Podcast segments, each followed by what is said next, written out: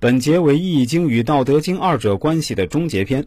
听完后，相信大家可以学会很多道理。太一生水曰：“天道贵弱，血成者以易生者，伐于强则于坚，以辅柔弱。”而我们现代社会是时强凌弱，老人太多，小孩太少。其实对万物来说更是如此，这是一个极不好的征兆。它说明现在是人进天退的阶段，以及人定胜天的阶段，这也是历史的必然。但四时轮转，当天进人退的时候，就是战争爆发的时候，可能就是世界大战。战争从来没有在历史的进程中消失，它是天地恢复活力、清除人和万物负载的时候。虽然对人很残酷，但当你懂了，你会泪如雨下。易传曰：“圣人以此洗心，退藏于密，吉凶与民同患。”这背后和老子说的是一样的。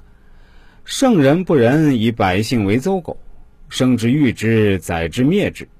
当然，统治者一般都不会宰之灭之，因为都觉得反人性。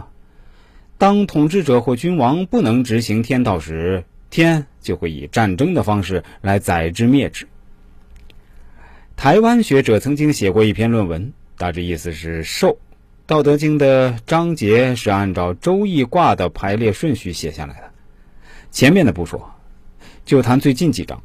四十四章对应周易家人卦，四十五章对应魁卦，四十六章对应乾卦，四十七章对应解卦，四十八章就对应损卦了。而四十九章顺延该解读易卦。所以，本章主题是损，用易卦的易来烘托损的主题。周易是老子哲学思想的源头，老子将周易卦象定义为道，将卦名定义为名，这就将道和名凝结为一个主题，然后延伸到社会的不同层面，不同的卦有不同的主题，展开来就是囊括了社会结构中的各个矛盾点。《道德经》每章的第一句话就是在章节的主题。老子探讨的都是现实问题，具有让人难以企及的深度，而不是虚无的说教。所以说，老子他也绝对是个真正了解易经的高人。如果大家也想算一下，请加一下我的 QQ 号：二九零三零六五七七四。我现在基本不用微信了，确实是 QQ 打字更方便一些。这个号码有点长，下面我再说一遍，我的 QQ 号是二九零三零六五七七四。鬼谷子识人小技巧，真正的高手往往都是雌雄同体，学会了你就省了很多心。鬼谷子神奇相法全书，其中记载了这样一个故事。春秋时期，伯乐擅长相马。秦穆公问伯乐：“你有没有收徒弟啊？”伯乐说：“当然有了。”于是他就推荐了一个叫九方皋的人。秦穆公任派九方皋去找良马。三个月后，九方皋回来报告，说是找到了一匹黑色的母马。秦穆公非常不爽，说：“这时候伯乐说话了，他叹息着说：‘大王啊！’”九方搞的功力竟高到如此境界，这正是他比我高明不止千万倍的地方呀！他所看到的是马的内在神机，而避免了外在的干扰，洞察到马的精神实质，而忘记了它的外在表象，只是看他所应该看的东西，不看他所不必看的东西，只注意他所应注意的内容，而忽略他所不必注意的形式。像九方皋这样的相马术已经到了出神入化的地步。这样吧，是骡子是马拉出去溜溜。秦穆公派人测试了马的各项指标，确定果然是一匹天下少有的宝马。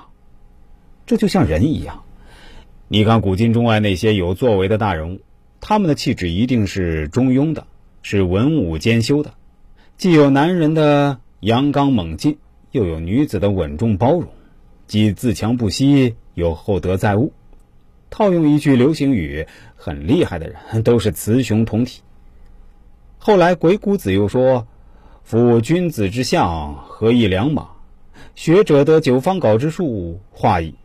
意思是说，很厉害的人物与这匹千里马有何区别？学到了九方稿的相人术，就会出神入化的。关于识人的小技巧，鬼谷子认为：水火木金土，肝肺心肾脾，五德配五行，仁义礼智信，发而为四端，信则居其一。生若若无信，虚复躯壳体。吾见世间人，只是于外，不知无文中含有真实理。真实即为信，四时不言欺。相中全在信，福禄寿须弥。四端起借甲，各具其一理。心端四端中有用无方体。时运玉而山辉，贮藏渊而川媚。诚信是金，一个有本事、有作为、有责任、有担当的人，一定也是诚信之人。所以，《易经》的核心是乾坤。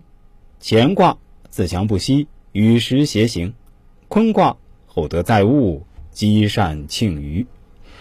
乾坤两卦阴阳相合。